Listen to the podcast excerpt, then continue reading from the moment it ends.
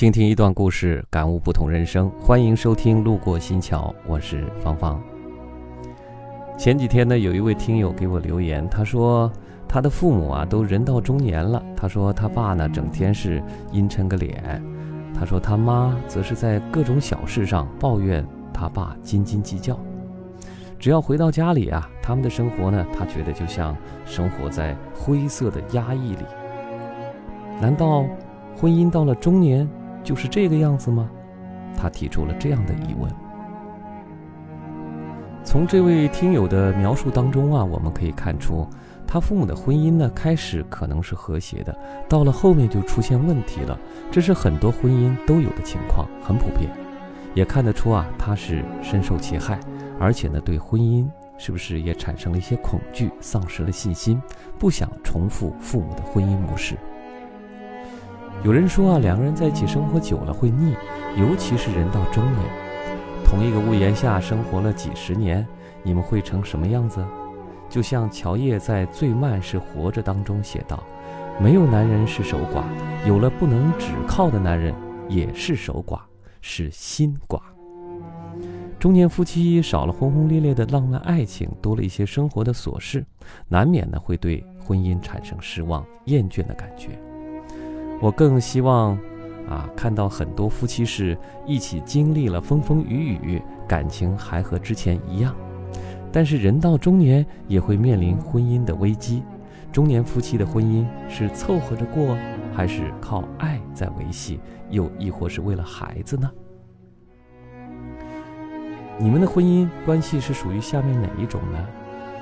无话婚姻，也就是冷战，无话可谈。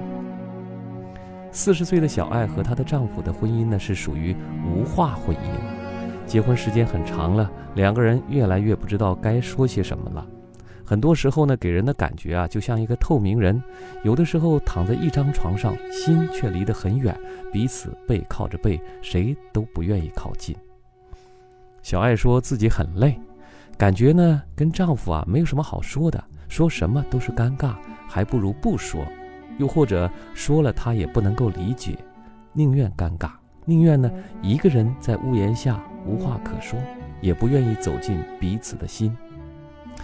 这种婚姻需要两个人共同努力才能有所化解，总要有一方先走出去，改变不了他人，先改变自己。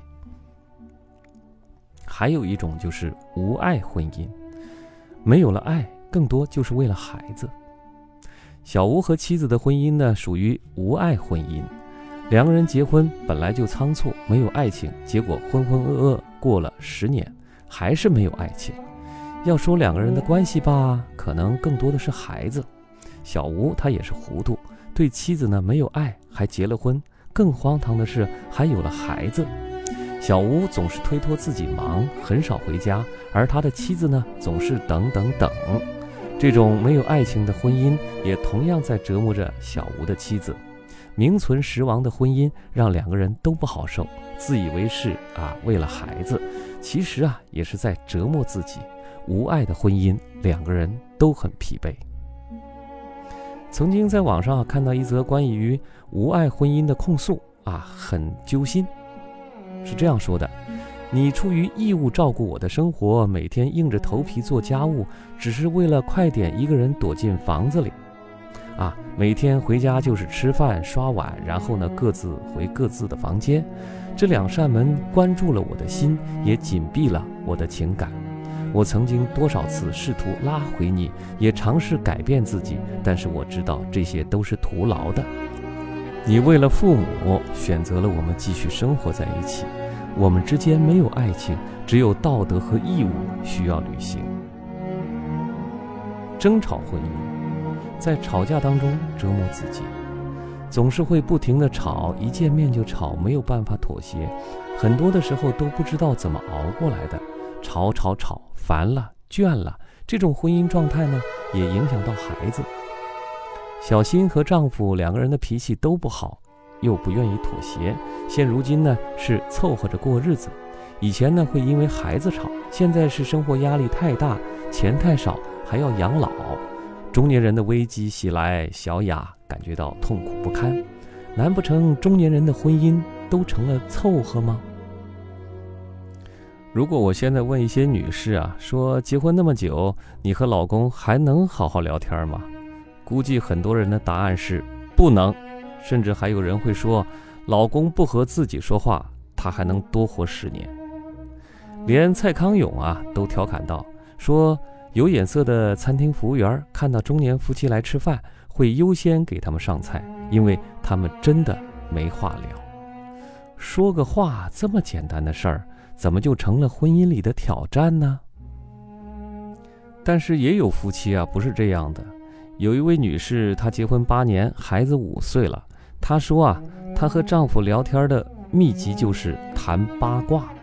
哎，和老公聊到半夜收不住的人是我。为什么我们话这样多呢？就是聊八卦。她说啊，人与人之间呢，就是靠八卦连接的。想想你关系当中最好的铁杆姐妹，还不是靠啊吐槽共同的朋友才达成了深厚的友谊？所以呢，要想聊得嗨，八卦呢必须攒得勤，最好呢还是身边人的八卦。我就会主动的去结交和老公玩得很好的小伙伴，和他们的老婆多互动，这样才能够有更多的八卦可聊。比如说有一次啊，老公的朋友呢和他老婆吵架了啊，来我们家找我来评理。到后来呢，是男的给男的辅导，女的给女的疏通。晚上朋友们回去了，我和老公呢还复盘了他们吵架的原因，让自己心里有数。重点来了吧？看我这么用心的和他的朋友互动，老公呢也会主动的啊加入到我的圈子。这样一来，能聊的东西可就翻倍了。还有一位女士啊，她结婚十二年，孩子十岁了。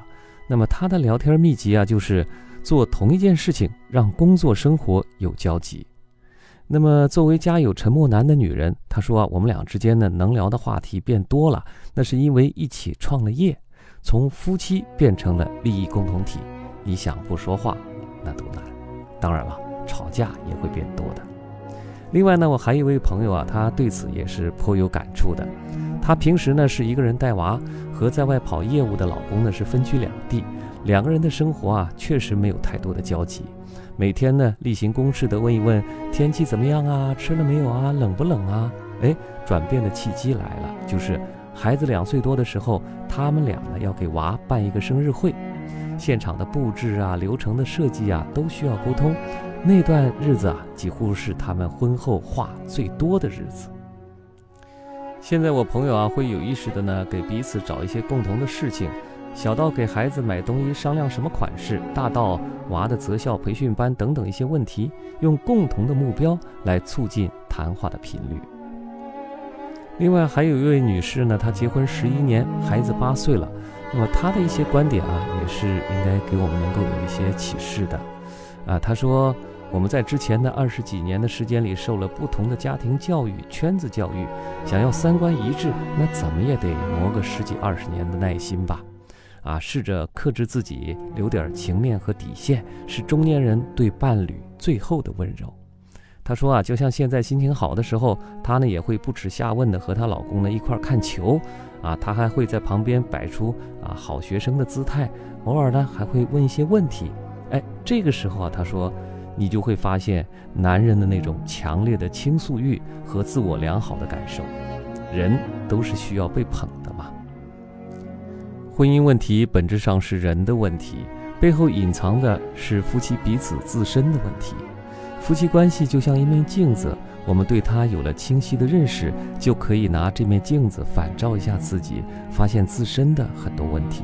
所以，要想拥有和谐美满的婚姻，你需要打开自己，去改变和成长。我是芳芳，感谢收听今天的节目，欢迎留言说出您的不同观点和感悟，和我们一起来分享一段属于您的故事。我们明天再见。